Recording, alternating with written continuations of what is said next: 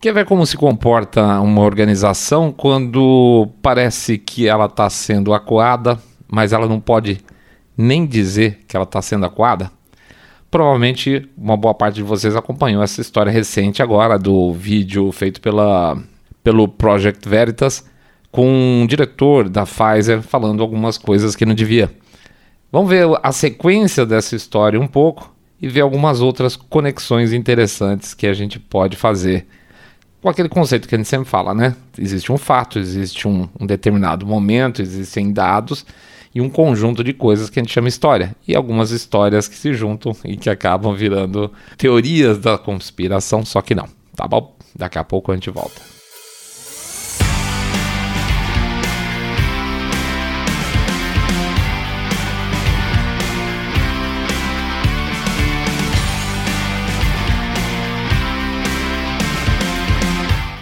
É, não ficou bonito para Pfizer não.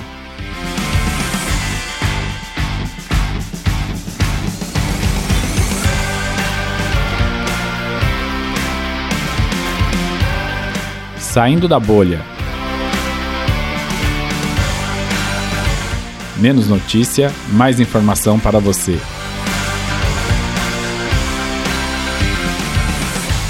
Vamos lá, vamos para quem não, não ficou sabendo da história, mais ou menos é a seguinte: como de costume, o Project Veritas faz um esquema de filmagem, e aí que é o ponto interessante da coisa. Eles fazem filmagens de pessoas que trabalham em determinadas organizações ou em determinadas. Já fizeram com canais de TV, já fizeram com é, plataformas sociais. Eles pegam geralmente, provavelmente lá, vamos dizer, um, um jornalista bonitão, uma jornalista bonitona consegue marcar um encontro com um determinado cara que tem uma posição interessante dentro da organização, vai lá, toma uns drinks com o cara ou com a mina e aí consegue arrancar coisas filmando ocultamente. E posteriormente, geralmente, depois de arrancar essas coisas, é, o próprio dono, lá vamos dizer assim, do, do Project Veritas, que é o James O'Keefe, vai lá, vai sentar, tentar conversar direto com a pessoa. Obviamente, geralmente a pessoa sai é, sai pela tangente, fala que não aconteceu, ou geralmente não fala nada, simplesmente sai de perto do, do O'Keefe, vai embora, está dentro do restaurante, sai, sai fora, está dentro de um, de um concerto, vai embora, deixa o cara falando sozinho lá, porque não pode nem se pronunciar, porque esses vazamentos que o Veritas faz geralmente são coisas bem pesadas, tá?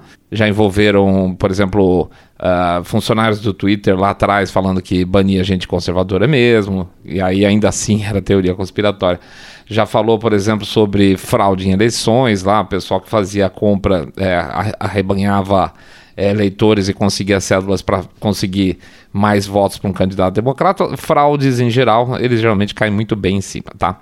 Muito bem, então o que aconteceu? Provavelmente botaram lá um jornalista bonitão para conversar com o um diretor é, de pesquisa mundial da Pfizer, até um cara novo, é um. É, foi a primeira coisa que surgiu algumas dúvidas a respeito. É, negro, gay, certamente. E ele fa eles fazem o de sempre, eles chegam, faz uma linha, nossa, como você é poderoso, me conte mais sobre você. E o cara contou algumas coisas internas da Pfizer. Por exemplo, o fato de que eles estariam fazendo é, experimentos, vamos chamar assim, com, o, com os vírus da, com o vírus da Covid, é, para fazer o que eles chamam de evolução direcionada. Ou seja, o que, que seria isso aí? Segundo o próprio diretor lá, que a, a preferência deles, você infecta macacos com vírus e aí você tem um, um macaco que está com um determinado tipo de vírus, o outro está com uma outra variante e ele mistura, ele faz um infectar o outro e você cria uma variante nova. E isso geraria a possibilidade da Pfizer criar novas variantes do vírus do, da Covid para desenvolver vacinas e vender essas vacinas já com as variantes novas para o mercado, o que é, no mínimo, horrivelmente antiético, tá? Para ser bem gentil e não ter problema aqui na plataforma. É, passado aí, é, depois de alguns encontros com eles, onde eles conseguiram esse tipo de informação, foi lá o James O'Keefe, foi é, confrontar o cara e o sujeito ficou apavorado, ele é, chamou, chamou a polícia, chiricou, teve mil e uma lá. Foi uma cena bizarríssima o encontro do James O'Keefe com esse cara que no final das contas ele vazou coisas importantes de dentro da Pfizer. E aí no dia mesmo foi interessante que muitas pessoas que acompanham James O'Keefe, pessoas que são críticas à, à postura da Pfizer, também foram críticas ao, ao James O'Keefe, que eu acho uma coisa bastante estranha. criticaram dizendo que o cara não poderia ser o que ele era, criticaram dizendo que ele foi pego mentindo só num encontro, que aliás foi a alegação do próprio sujeito. Não, não, eu só menti no encontro para dizer que, uh, isso está acontecendo. Mas o fato é que, obviamente, antes de colocar no ar, e a gente tem que ser um pouco respeitoso nessas horas, é, a turma lá do Project Veritas já tinha puxado a capivara do sujeito e visto que ele realmente trabalhava antes, inclusive, da Pfizer na Boston Consulting Group e deve ter entrado, inclusive, via é, BCG lá na Pfizer, tá? E ele tinha um ranking alto dentro da empresa, ou seja, ele era o segundo, uh, num, um segundo escalão a partir da presidência. Tinha o Bolas, depois embaixo uma pessoa, que é o chefe desse rapaz, e mais uh, daí em seguida ele. Então não era um Zé Ninguém, era um cara que tinha possibilidade de ter acesso às informações que ele falou, tá? Ah, mas será que ele falou a verdade? Não falou para impressionar? Ele não teria razão para fazer outra coisa diferente. Tanto que em determinado momento, lá nas conversas com o repórter, sem saber que estava filmado, ele falou: Nossa, mas você está perguntando demais. Isso aqui está parecendo aquelas, aquelas situações em que eles botam um repórter para puxar informação. Ele, ele ficou cismado lá pela, acho que o segundo, terceiro encontro, que o cara realmente estava puxando a capivara dele ali e, e deu uma brecada, tá? Então, assim, se fosse mentira, ele poderia completamente ter mudado a, a, em qualquer momento a história, mas ele nunca mudou, tá? Até o momento em que o, o James O'Keefe foi lá confrontar ele e falou que não, isso aí foi só para só para impressionar o meu encontro, tá? Não colou, na minha visão, realmente não colou. E aí entra um outro processo aí que é você então, além de você acreditar ou não acreditar que o cara uh, falou a verdade ou impressionou ou tentou impressionar o encontro, ou acreditar ou não acreditar no Project Veritas, que esse é o segundo ponto interessante. Geralmente, quando você não quer aceitar uma história, você critica aquele que está falando, né? O Project Veritas vive disso, tá? O, Proje o Project Veritas está sempre nessa situação. As pessoas falam, ah, é do Project Veritas? Ah, então é mentira. Mesmo que tenha vídeo, mesmo que os vídeos não sejam editados, mesmo, mesmo que tenham gravações, tudo bonitinho, certinho, pessoas testemunhando, falando, olha, eu trabalho nessa empresa, é realmente assim que acontece. É, é, é, muito fácil, é uma desculpa muito fácil que o pessoal usa. Ah, eu não acredito porque é do Project Veritas. Pronto, então você simplesmente descarta de haver uma filmagem, descarta de haver uma gravação, descarta de ter um testemunho, tá? É, é isso. Ou seja, fala, ah, Project Veritas é mentira. E ele, então, aspas, é muito mal visto porque ele dissemina desinformação. Aliás, a gente recebeu um comentário desses quando a gente postou recentemente aí no Twitter. Cara, ah, mas o Project Veritas é famoso pela, é, por passar mentiras para frente. Na cabeça do cara, tá?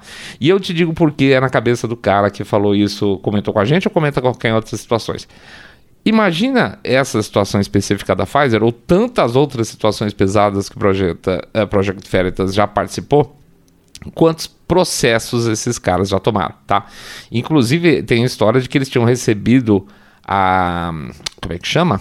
A agenda não, a, o diário da filha do Biden, tá? Tanto que a FBI entrou nos escritórios deles lá para tomar de volta. Foi uma confusão muito mal explicada essa história, porque teoricamente eles estavam de posse do que não poderia estar, eles negaram que tinham, mas provavelmente eu acredito que esteja na mão do sujeito sim.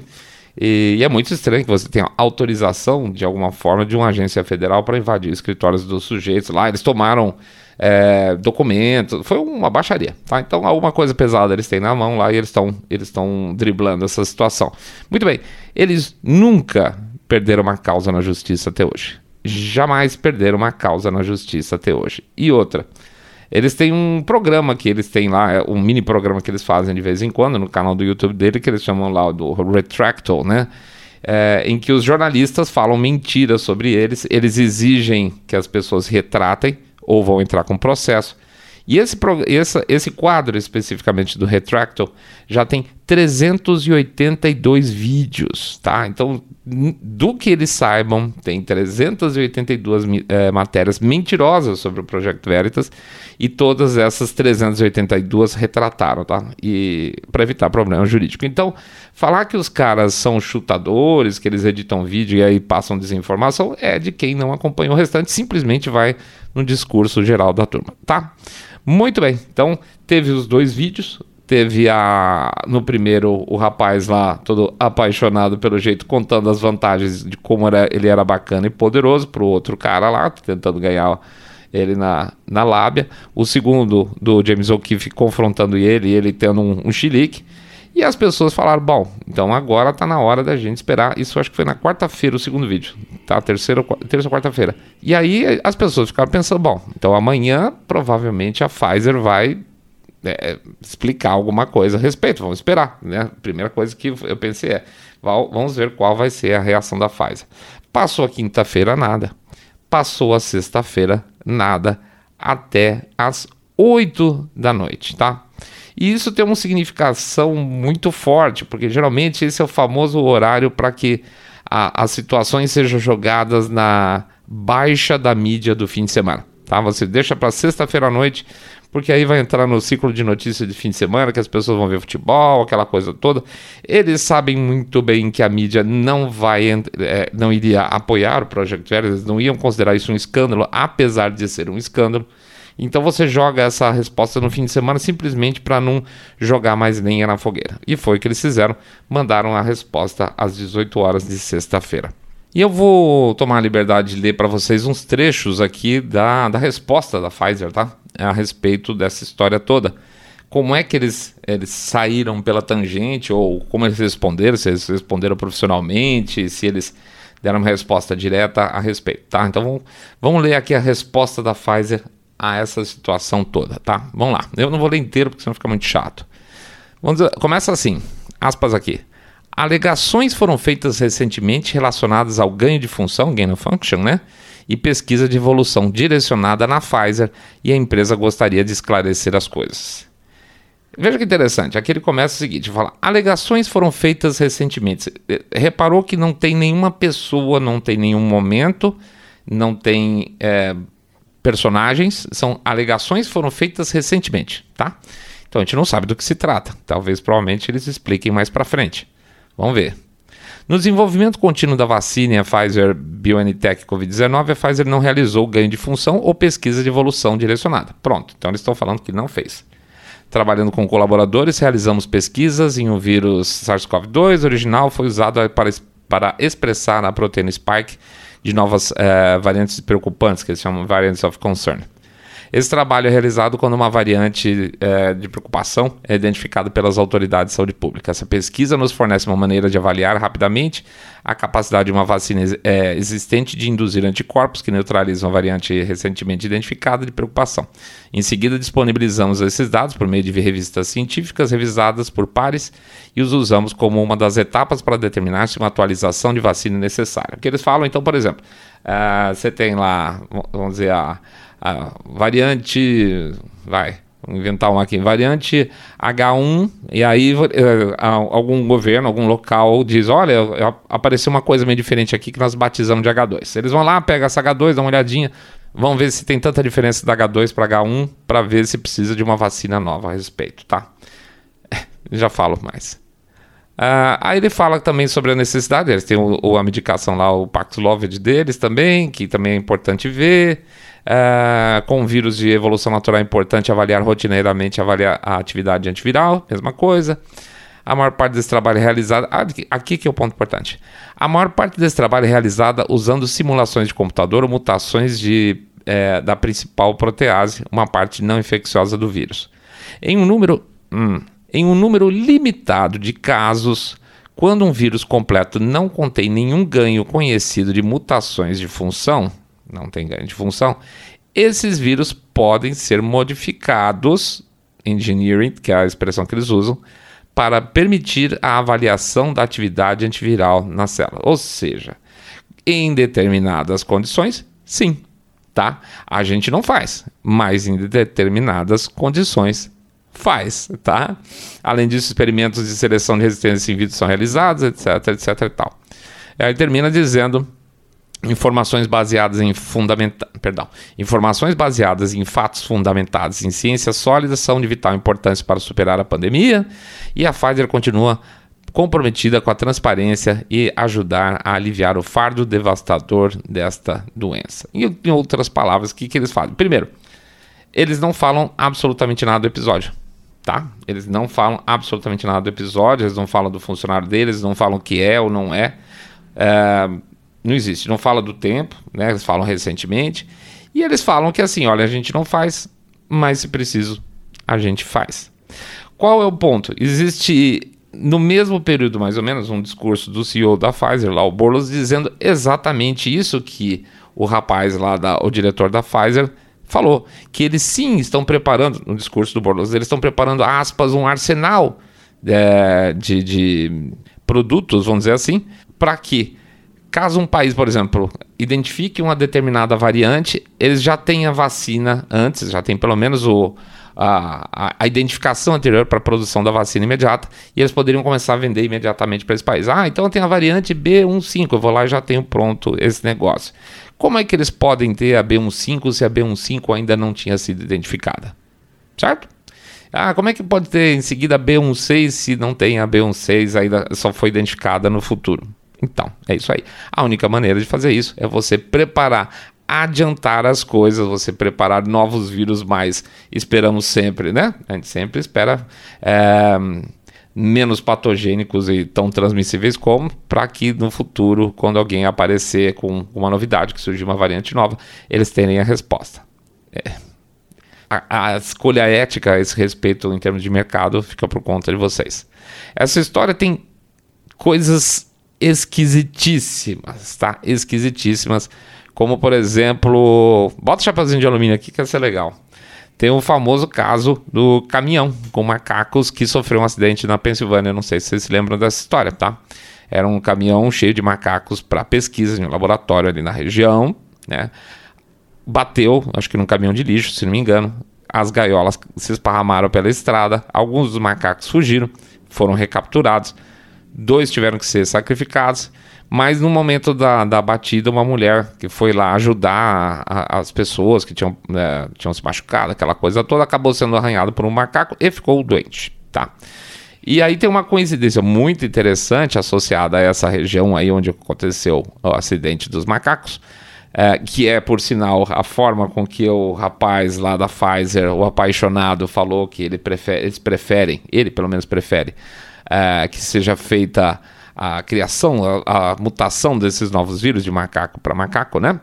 É, mas o que acontece aqui na Pensilvânia foi onde aconteceram as primeiras é, infecções da Omicron nos Estados Unidos. Foi exatamente na mesma região. Pode ser tudo coincidência? Óbvio que pode ser tudo coincidência, evidentemente. O problema é o excesso de coincidências. O problema é a Pfizer falar de alegações e não falar do que está se quem está falando, quem está alegando, qual, da onde estão saindo essas alegações e não dizer, não dizer de onde isso tudo começou e esconder dos, no site deles os dados desse diretor que falou dessas alegações que eles não querem dizer, tá? Tá tudo lá. Ele, ele era, estava dentro do site, ele aparecia lá como cargo dele, tudo bonitinho, sumiu, né? Então, então deve ser disso que ele está falando, será? É dizer que é a fase dizer que não faz uh, o que o rapaz falou mas faz de vez em quando. Isso é um problema, né? Porque ele poderia falar assim: olha, nós fazemos dentro dessas situações e isso é aprovado por lei, assim, assim, qualquer coisa nesse sentido. O problema é a imprensa fingir que nada disso aconteceu. Nada aconteceu disso aí, tá? Não houve esse, essa exposição, não houve essa acusação, não houve a resposta da Não aconteceu nada para a imprensa. E isso é sempre preocupante. São as pessoas que, que não se interessam por isso, é, jogarem a carga da dúvida no Project Veritas e não na, na Pfizer, que é uma empresa que já teve alguns problemas aí no passado, inclusive jurídicos. Quando tudo isso, quando toda essa coisa acontece junto, a gente vê que, mais do que nunca, na verdade, nós estamos realmente por nossa conta, tá? Nós não podemos depender de agências de governo, nós não podemos depender da imprensa tradicional. Então, senhores, informem-se, tá? Informem-se. Discutam tudo. Não estou falando para acreditar em tudo, não. Mas não acredite em nada absolutamente é, de uma maneira religiosa até que vocês estejam totalmente informados. Nem para o bem, nem para o mal. É isso aí, pessoal. A gente agradece a presença de todo mundo. Pede para então passar lá no site www.saindabolha.com.br, clicar no botão follow ou seguir a gente no Spotify Podcast Addict, Google Podcast, Apple Podcast ou lá no YouTube, onde vocês podem dar um likezinho, pode fazer um comentário. clica no sininho para receber notificação, apesar deles não notificarem ninguém, tá? Pede também para dar um share no episódio, exatamente porque ninguém notifica nada, e fazer o famoso boca a boca sarado, contando se vocês acompanham o podcast Cabeça Direita Limpinho Supipa, que detesta, abomina o politicamente correto. Pede também para considerar o famoso Pix, né? Pix é uma maneira que faz com que as coisas continuem rodando aqui. Qualquer doação, 1, 2, 5, 10, 10 milhões de reais, pingado não é seco, ou um real por episódio que ajuda pra caramba. E também tem o nosso Apoia-se, né? No Apoia-se você vai lá, entra no, no sitezinho é, onde vocês têm a possibilidade de fazer um plano de doação mensal, cai no cartão de crédito. Então, para conhecer lá como é que funciona, entra em apoia-se, perdão, apoia.se barra saindo da bolha. apoia.se barra saindo da bolha. E o livro e o e-book seu saindo da bolha? Pois é, rapaz. Ah, nós fomos, como a gente falou lá, censurados lá na, na Hotmart. É, cadastramos o livro na Eduz e eles pediram três dias úteis. Parte da, da, dos, dos projetos lá, perdão, dos planos foram aprovados, três, e faltam três para aprovar ainda. Eles falaram que seria três dias úteis, mas três dias úteis acabou na quinta-feira. Então estamos esperando. Eu acho que na segunda-feira é, talvez a gente tenha novidade boa, tá? Então, nosso livro sobre teorias conspiratórias, se Deus quiser, sai agora durante a semana que entra. Tá bom? É isso aí. Uma excelente semana para todos vocês. Muita força, muito trabalho suado que dê retorno financeiro para vocês, que dê retorno em termos de autoestima, que dê retorno para aquilo que vocês têm em termos de projetos de vida. Que tudo seja muito positivo essa semana. Grande força, grande abraço. Fiquem todos muito, muito mais super, super bem.